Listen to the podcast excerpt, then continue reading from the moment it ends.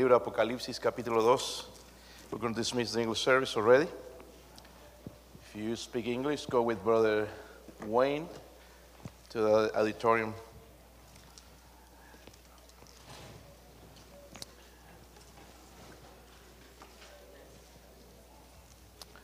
El otro día los hermanos mencionaban, eh, estábamos hablando acerca de las iglesias de Apocalipsis y dije, bueno, este es el tiempo entonces para predicar esto. Yo lo he mencionado así nada más ah, por arriba, pero vamos a ir a hablar una de cada una de las iglesias, porque el mensaje a cada una de las iglesias es un mensaje para hoy.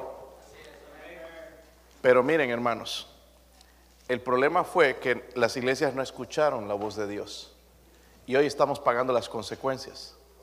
So esto, hermanos, lo vamos a tomar nosotros personal, no para este, para fulano, sino personal. Apocalipsis 2, versículo 1 al 7, yo leo el 1, ustedes el 2. Y todos juntos entonces leemos en el versículo 7. ¿Sí lo tienen, hermanos? Sí lo tienen. Que no hay energía hoy, ¿verdad? Escribe al ángel de la iglesia en Éfeso el que tiene las siete estrellas en su diestra, al que anda en medio de los siete candeleros de oro, dice esto.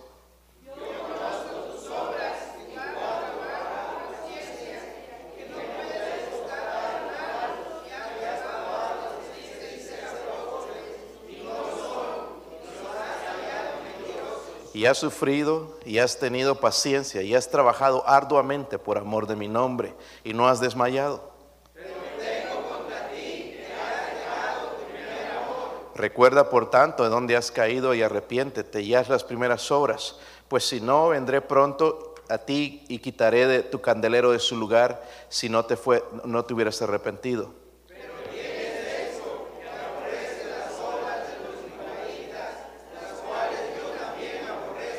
El que tiene oído, oiga lo que el Espíritu dice a las iglesias.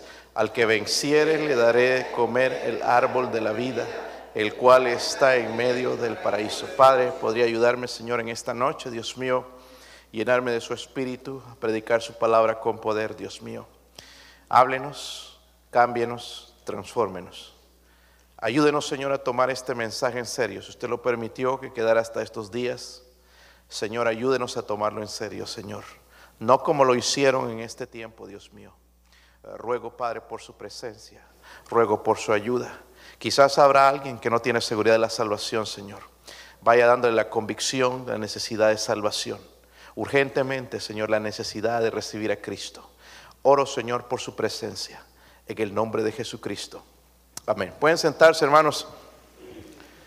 So, para cuando se escribió el libro de Apocalipsis, escuche bien, fue escrito por el apóstol Juan eh, eh, cuando estaba exiliado en la isla de Patmos. Pero cuando se escribió la isla el, libro de Apocalipsis era el año 1095 al 100 antes de Cristo. Y pudieron, hasta ese tiempo, según se calcula, hermano, no hay certeza acerca de eso, pero alrededor de ese tiempo quizás ya habían unas 100 iglesias. Pero miren que es interesante, hermanos, que el Señor nada más se va a enfocar en siete iglesias. Siete iglesias representativas. Porque no es nada más un mensaje. Hubiera podido escribir, escribir a las 100 pero son siete iglesias a las que el Señor va a escribir. Y esas iglesias, hermanas, estaban ubicadas en, lo que es Asia Menor. Asia Menor es hoy Turquía. Turquía que conocemos es ese, lugar. So, en el sentido cronológico, hermanos, las características de esa iglesia sirven como una representación. Y esto es lo que estaba tratando de decir al principio. Una representación profética. Dígalo conmigo, una representación profética de de los periodos de la iglesia en diferentes tiempos. So, este tiempo de esta iglesia vamos a ver en qué tiempo abarca. Pero son siete iglesias, siete periodos de que la iglesia ha ido. Y vamos a ver, hermanos, lo que el Señor le decía a cada una de ellas. So, al dirigirse a cada una de estas congregaciones, dice la Biblia, hermanos, que Él conocía sus obras. Él conoce lo que hacemos. Cada uno de nosotros. A Él no se le pasa por alto. Nosotros no, no sabemos qué hacemos, ¿verdad? Algunos hacen, otros no hacen. Pero Dios conoce todas estas cosas. Conocía los desafíos que estaban enfrentando, porque dice que has, le dice también, has sufrido. Sabía, conocía los desafíos, cómo estaban respondiendo. Los exhortó también, hermanos, después a arrepentirse de sus pecados, ¿verdad? Y permanecer fieles para recibir la bendición de Dios. Son siete cartas son importantes porque son directas de la boca del Señor Jesucristo para nosotros, directamente habladas por Él, aplicables a las iglesias hoy, pero también personalmente a, cada uno de nosotros. So, vamos a considerar las iglesias. La primera iglesia es la iglesia de Éfeso. ¿Ok? Éfeso se llama la iglesia sin amor. Díganlo conmigo, la iglesia sin amor. Luego vamos a ver una por una. Yo creo que entonces van a ser siete domingos que vamos a estar viendo esto. Pero la primera es Éfeso, la iglesia sin amor, que abarca, hermanos, el año 30 al 100 después de Cristo. En realidad, hermanos, es el periodo apostólico, cuando la iglesia estaba nueva. vamos a ver algunas cosas rápidamente. Primeramente, miren en el versículo 2. Dice ahí, el Señor le dice, yo conozco tus y tu arduo trabajo y paciencia, y que no puedes soportar a los malos, y has probado a los que se dicen ser apóstoles y no lo son, y los has hallado, dice, mentiroso, no solamente eso. Mire todos estos halagos y has sufrido y has tenido paciencia y has trabajado arduamente por mi, por mí, por amor de mi nombre y no has, dice, desmayado. So, primero vemos las cosas buenas de la iglesia de Éfeso las cosas buenas. So, Éfeso simboliza la condición de la iglesia en el primer estado, en la pureza, en los días de los apóstoles. Del 30 más o menos al 100 representa esa edad, ¿verdad? Recibieron su doctrina de Cristo, estaba pura la doctrina, disfrutaron de los beneficios. Disfrutaron, hermanos, de los beneficios eh, de, de los dones espirituales. Hablaban en hacían sanidades, los milagros, ellos disfrutaron de todas esas cosas. La iglesia estaba en ese periodo, en, ese momento. Pero sabemos que fueron, esos fueron dones temporales, ¿verdad? So, esas características indicaban, hermanos, que habían servido bien al Señor. Y estas características son necesarias para la iglesia bautista de la fe, pero para cada uno de nosotros. Es nuestro año, hermanos, y estamos animándonos de servir a Dios, todos, servir a Dios con la capacidad que tenemos en el ministerio que nosotros podemos cumplir. Todos podemos trabajar y hacer algo, algo para el Señor, ¿verdad? Eh, sabiendo, hermanos, que el día de hoy es bien difícil encontrar gente que sirva al Señor. Podemos encontrar deportistas, podemos encontrar gente que quiere ser artistas, que quieren ser ricos, pero poca gente que quiere servir al Señor. ¿Verdad? Pero vemos las cosas buenas entonces de esta iglesia. Versículo 4 están ahí, hermanos. Dice, pero tengo contra ti que has dejado qué? Tu primer amor. Vemos las cosas buenas primero, pero ya el Señor va a ir después con la condena a la iglesia de Éfeso. Eh, eh, el, mensajero divino tiene algo en contra ahora, ¿verdad? Incluso con la iglesia apostólica. En ese momento, hermanos, la iglesia de ese periodo, ¿verdad? De la era cristiana, cuando recién estaban comenzando. Nosotros podríamos decir todo era perfecto en esa iglesia, pero no. Ya el Señor está reprendiendo algo. Dice, tengo contra ti que has dejado tu primer amor. El cargo, hermanos, contra esa iglesia no es que has perdido tu primer amor. Es has dejado tu primer amor. En otras palabras, hermanos, se habían desgarriado, se habían descarriado del caminar con Dios y habían perdido la relación personal con Cristo. ¿Qué es lo que el Señor quizás quiere hablarnos a nosotros en esta noche? Podemos estar trabajados, involucrados, hermanos, tener muchos ministerios, pero si quizás sin la relación personal con Cristo.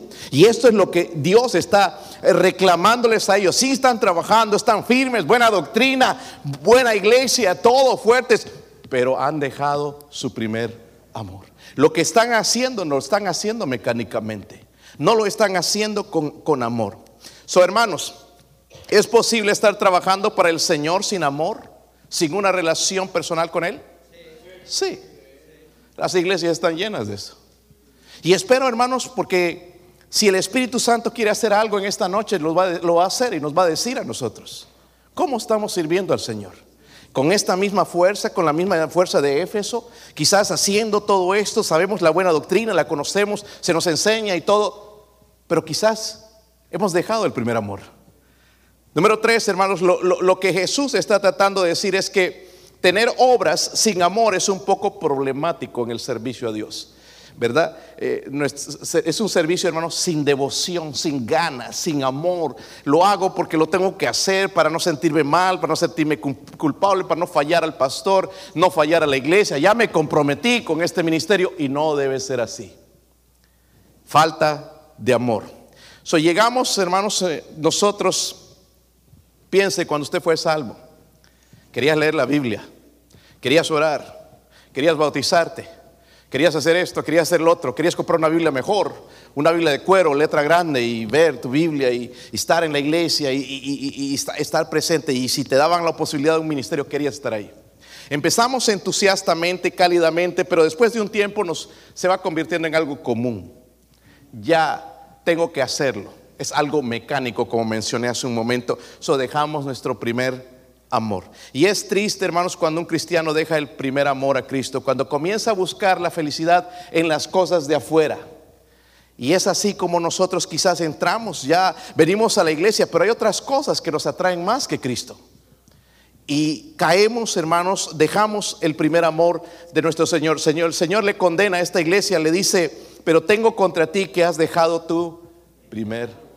Si el Señor nos escribiría a nosotros, ¿aplicaría esto a nuestra vida? Ojalá que no. Que nuestra relación con Dios, hermanos, si vamos a servir sea en el poder de Dios. Algo que me dijo este muchacho colombiano ayer, no sé si es nada más por decirme, pero me, me llama mi pastor primeramente. Algunos de aquí no me pueden llamar pastor, pero él ya me llama mi pastor. Yo lo guía a Cristo, le hablé del Evangelio, He orado por él, le hemos ayudado, pero me llama mi pastor. Y ayer me dice, pastor, tengo una entrevista con este que, nos va a hacer una, una, entrevista acerca de si podemos recuperar las cosas que hemos perdido. Pero yo le llamé, pastor, porque yo quiero que ore por mí. Porque yo me he dado cuenta que sus oraciones tienen poder. Y yo, yo le dije, mira hermano, cualquier persona que tiene relación con Dios, su oración tiene poder. No hay nada especial en mí está en nosotros. El poder es de Dios, no de nosotros. Yo no me puedo jactar de eso, hermanos. Yo doy gracias a Dios que Él escucha mi oración. ¿Entiende? Pero esto comienza con una relación con Dios. Pues yo hablo, hermanos, y yo sé que Él me escucha.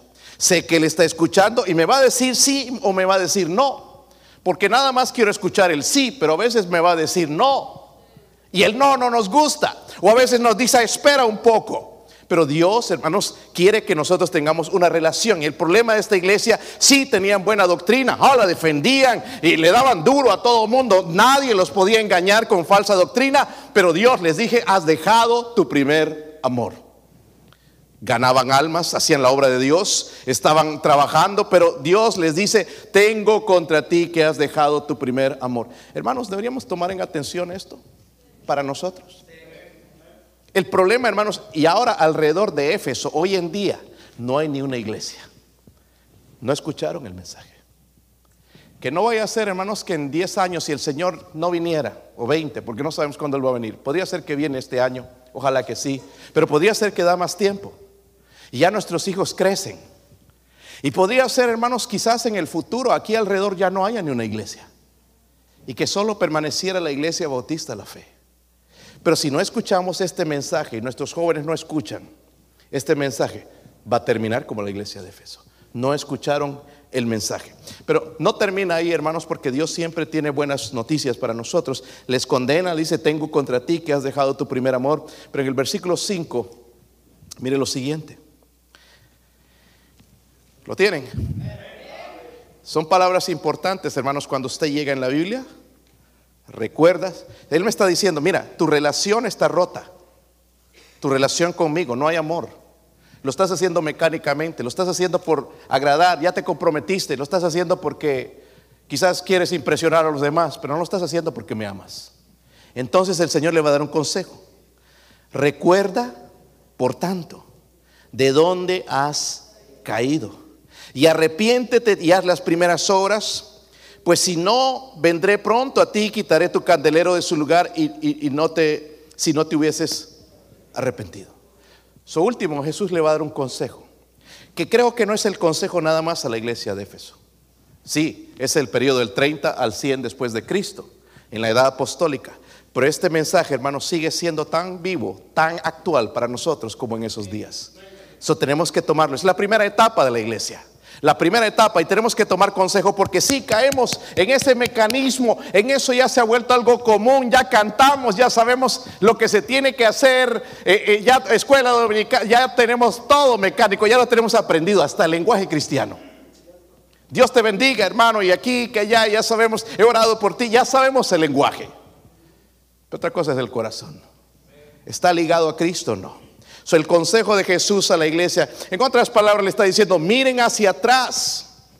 Miren hacia atrás al tiempo de su primer amor, cuando en ese primer amor vinieron esas primeras obras, cuando lo hacían con amor, iban a visitar con ganas, no, lo hacían para impresionar, para traer noticias a alguien, lo hacían por amor a mí. Recuerden ese tiempo, recuerden su obediencia, me obedecían en mi palabra, se sometían a mi palabra, eran fervientes en servir al maestro, pero ahora se ha ido ese primer amor.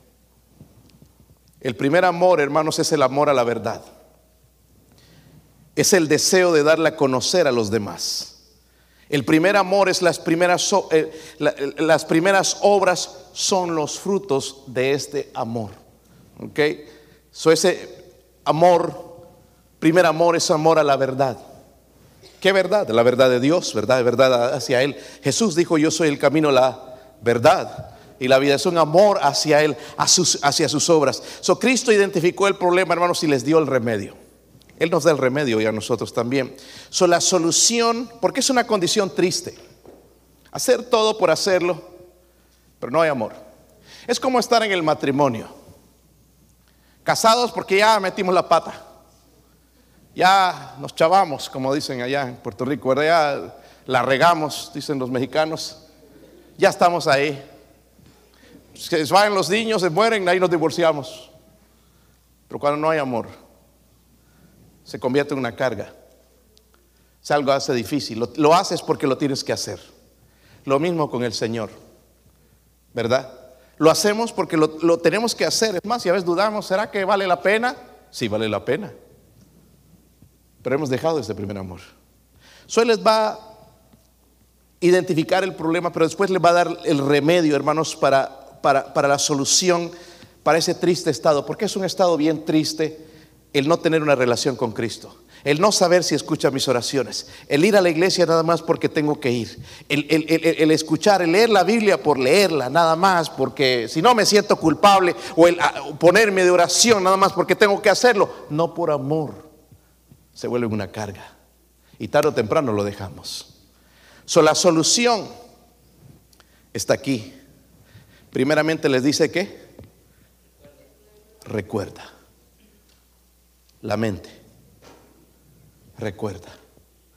¿Se recuerda cuando usted se convirtió a Cristo? Era un día feliz, ¿verdad? Pero ya el tiempo pasó y pasó, bueno, se va volviendo como que igual, todo común. Pero él le dice, recuerda. Y es algo que tenemos que recordar siempre, de dónde el Señor nos sacó. Si recuerdan, hermano, dónde lo sacó? Como dije esta mañana, hermanos, algunos eran delincuentes. Hasta la cara cargamos. Estoy bromeando. ¿De dónde el Señor nos sacó? Y hablando, hermanos, ahí en la oración, con los hermanos reímos y todo, pero yo los escucho y digo, wow, qué bueno es el Señor, qué obra más maravillosa hace en los corazones. Recuerda, siempre estamos viendo el mal en las personas, pero Dios dice, recuerda, pero recuerda qué, las cosas que hacías antes. Recuerda, va primeramente a la mente, luego dice, arrepiéntete, ¿verdad? ¿Dice eso en su Biblia?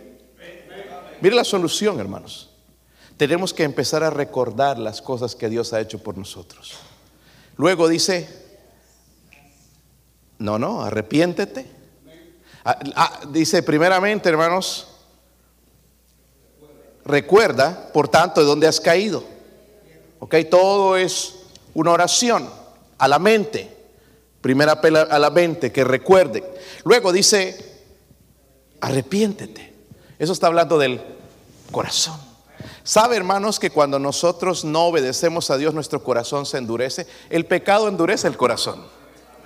Y ya hay a veces que ya nada nos habla, no hay nada, eh, vienen problemas, ya no se conmueve nuestro corazón, nos habla un predicador, escuchamos una predicación, escuchamos un mensaje y ya Dios no nos habla. ¿Qué pasó? El corazón se endureció.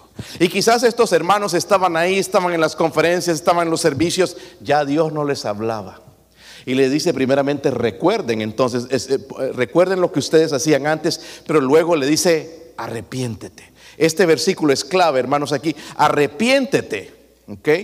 Y luego dice, haz las primeras obras. O primero la mente, dígalo conmigo, la mente, luego el y luego la voluntad. Dígalo conmigo, la voluntad. Dios quiere que le sirvamos voluntariamente.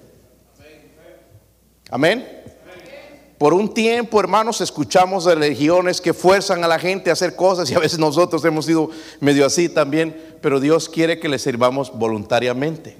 Dios le está diciendo, haz las primeras obras. Ahora, en la iglesia en Éfeso como que no obedecieron esto haz las primeras obras voluntariamente. Haz las primeras obras. el Señor nos está llamando a servir en esta iglesia. Hagamos, construyamos, ganemos almas, llevemos el Evangelio, levantemos más misioneros, enviemos más misioneros, levantemos un edificio, hagamos esto, trabajemos, cambiemos la alfombra, cambiemos el piso allá, trabajemos en la iglesia. Dios nos está hablando. Pero aquí es donde está la respuesta. Primeramente tengo que recordar lo que Él hizo por mí. Si yo no me recordé y estoy mal agradecido con Dios, debo arrepentirme. Si he dejado ese primer amor, debo arrepentirme. Porque algunos piensan, hermanos, que lo hacen para mí. Pero usted no lo hace para mí. Usted lo hace para Dios. Cada hermano que sirve a Dios voluntariamente es bendecido. En su trabajo, en su relación con Dios, en su, en su familia, es bendecido entonces no me diga que es para, mí, porque yo no puedo pagar con esas cosas. Él paga mejor con eso. Tienes buena familia, tienes buen trabajo, empiezan a abrirse puertas y ves la mano de Dios y aquí y los hermanos vienen a contar, mire, Dios hizo esto por mí. Ya empezamos a ver la mano de Dios. ¿Por qué? Porque lo hacen voluntariamente. Pero desobedecer es lo contrario. ¿Verdad? Y el Señor les da el remedio, hermanos, el Señor nos da ese remedio a nosotros, recuerden. Recuerden hace un tiempo también cuando andábamos buscando un edificio, no teníamos. Ahí estaban todos en fuego por Dios, con ganas de venir a la iglesia. No sabía dónde íbamos a ir a la iglesia, porque no teníamos lugar. ¿Se recuerdan? Allá en un gimnasio que nuestro hermano Harry Wamper, que está en el cielo, nos rentó para nosotros, ahí nos reuníamos. Las hermanas que trabajaron en esa guardería se dieron cuenta ahí en los baños teniendo guardería. Creo que era caliente, no sé, no me acuerdo. Eh, pero era un poquito incómodo. Pues el servicio, tremenda cancha ahí, había espacio, pero era incómodo en algunas áreas. No sabíamos qué iba a pasar, dónde íbamos a ir, íbamos a tener un lugar, pero Dios nos dio un lugar. Yo no estoy resentido con la gente que no, no nos quería ir. Yo estoy agradecido con Dios. Yo le dije a mi esposa el otro día, yo estoy agradecido con este pastor de allá. El otro día que me enteré que estaba enfermo, yo quería ir a verlo. Le dije, no, no para discutir, sino para decirle, porque aún cuando él estaba enfermo, yo oraba por él. Pidiendo a Dios, porque Dios hizo una obra aquí en medio de nosotros. Y nos mostró, hermanos, que nosotros los hispanos tenemos el mismo Dios y que Él puede hacer cosas por nosotros y nos movimos a este lugar, aquí todo destruido, los cuartos. Y recuerdan, hermanos, todo destruido y empezamos a trabajar y no había dinero, salimos casi sin nada, todo se nos fue allá en el, en el pago inicial que dimos, 50 mil dólares, pero la, la gente tenía ganas de buscar al Señor. Algunos traían pintura, otros traían otras cosas, otros traían trabajo, aquí trabajando hasta las 11, 12 de la noche, como un equipo amando al Señor. No había estoy cansado, no, no, estábamos con ganas, porque recordábamos lo que Él había hecho por nosotros. Y de repente, hermanos, que terminamos esto y mire ahora cómo se ve y todo de primera casi. Y, podemos dar gracias a Dios por todo eso. Nos ha provisto, hermanos, de más de 200 mil dólares en todo lo que hemos invertido en este lugar. Sí se puede. Pero eso lo hizo Dios en su gracia y nos usó. Y miren lo que llegamos. ¿Podríamos llegar a más? Podríamos llegar a más, ¿verdad? Estamos pensando, hermanos, en construir este gimnasio eh, nuevo. A veces pensábamos en, en, aquel otro, pero comprar ese otro es dinero, después tienes que remodelarlo. Quizás podemos hacer algo mejor, con visión, con cuartos para, para, para misioneros, ya no tener que llevarlos a un hotel, con una cocina comercial para ya no, porque aquí batallamos un poquito cuando tenemos eventos, una cocina comercial, quizás una cancha ya de, de, de básquetbol, de voleibol, de fútbol para cinco, ahí sí se nos van a abrir los ojos. Unos dos cuartos arriba, y ya estoy soñando, ya tengo el diseño en mi mente. No, nada más que no soy arquitecto, pero ya casi tengo el, el, como debería ir dos cuartos allá con sus baños y si viene gente, si vienen familias grandes, porque algunos tienen familias grandes, pueden usar dos cuartos. Cada cuarto con dos camas de, de, de, se llaman queen, ¿verdad? Reinas. Dos reinas allá y, y, y, y, ya suficiente, hermanos, para la gente que venga. Pastor, usted sueña mucho. José era un soñador también. Pero yo sueño, hermanos, para la gloria de Dios, no para mi gloria. Sueño, hermanos, porque también nuestros hijos van a crecer. Y este puede ser un ministerio para ellos. Amén. Donde pueden alcanzar más almas para Cristo, teniendo actividades para, a, lo grande en ese lugar. Pero tenemos que recordar primero lo que el Señor hizo por nosotros. Luego, hermanos, si hemos estado sirviendo al Señor en esta, en esta noche, tenemos que meditar cómo he estado sirviéndole. Mire, voy a visitar, en realidad ni, ni quiero. ¿Han estado en alguna situación así, hermanos? Yo me he sentido a veces así. Voy a tocar una puerta, pero no voy con ganas. ¿Les ha pasado? ¿O solo yo soy el impío aquí, frío y malvado? A veces he servido al Señor sin ganas. A veces he servido al Señor malagradecido. Pero Dios le dije, tengo contra ti que has dejado tu primer amor, por eso recuerda, arrepiéntete y luego le dice que haz las primeras obras. Ojalá y nos involucráramos toditos. Si hacemos esas tres cosas, recordamos, nos arrepentimos y hacemos. Porque algunos están esperando que caiga un rayo y les caiga en el corazón y ya tengo ganas ahora sí de servir al Señor. Ahí voy a estar. No, él dice, haz las primeras obras. Y ahí va a venir entonces el sentimiento. So, el Señor les advierte las consecuencias también en el versículo 5. Dice, haz las primeras obras. Pues si no, vendré pronto a ti, quitaré tu candelero de su lugar, si no te hubieres... Note que él menciona la, no la palabra eh, recuerda, ni haz las primeras obras, sino la palabra arrepiéntete, de arrepentimiento. Pero dice que va a quitar él. ¿Qué era eso? Iba a quitar la influencia de la iglesia. La iglesia de Éfeso, hermanos, fue una iglesia fundada por Pablo. Era una buena iglesia, hermanos, reconocida en el pueblo. Es una iglesia que trabaja para el Señor. Se aman los hermanos en ese lugar. Algo está haciendo Dios en ese lugar, pero su influencia era poderosa. La gente se convertía, pero llegó al tiempo donde quedó destruida. Solo quedan ruinas en Éfeso. So, el precio, hermanos, era el IVA que iba a remover la influencia de la iglesia. ¿Cómo se aplica eso a nuestros hogares? Miren, hermanos, lo que necesitamos nosotros para enseñarles a nuestros hijos es poder de Dios. Y Dios nos va a dar ese poder cuando nosotros le amamos a Él. Porque cuando perdemos nuestra influencia, no nos van a obedecer. Van a obedecer a los amigos, se van a volver youtuberos, eh, van a creerle a todas estas cosas, pero no nos van a creer a nosotros los padres. Perdemos nuestra influencia. ¿Por qué se ponen a reír? Creo que algunos estaban pensando ser youtuberos cuando sean grandes. Este, espero que no, hermanos. Empiecen mejor a otra cosa. Este, perdemos la influencia como padres. Jóvenes, ustedes pierden su influencia como cristianos. Ustedes pierden su testimonio. Y qué triste es porque saben que ahorita no lo ves, pero nuestros jóvenes yo creo que la mayoría piensan en casarse un día. ¿Verdad? Dije esta mañana, para algunos va a ser un milagro grande. Tenemos que pelar rodillas, hermanos, para que se casen, pero se van a casar.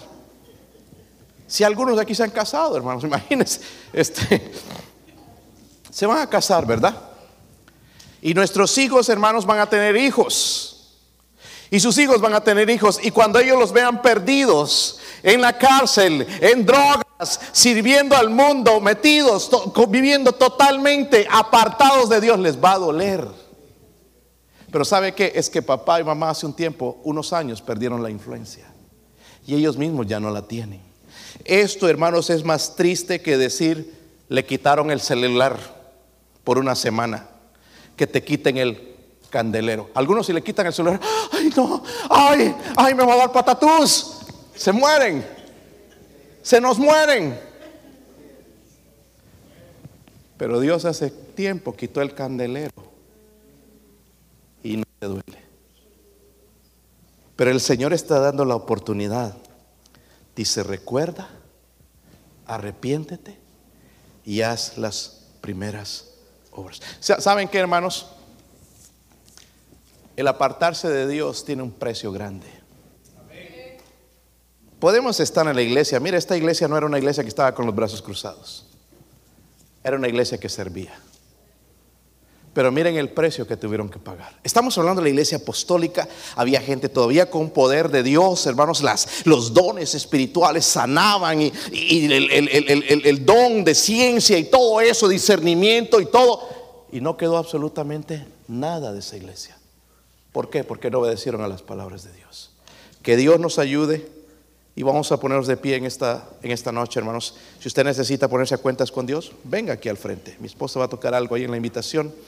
Vamos a hablar con Dios. Padre, usted es bueno, Dios mío, gracias por su palabra y por ese consejo.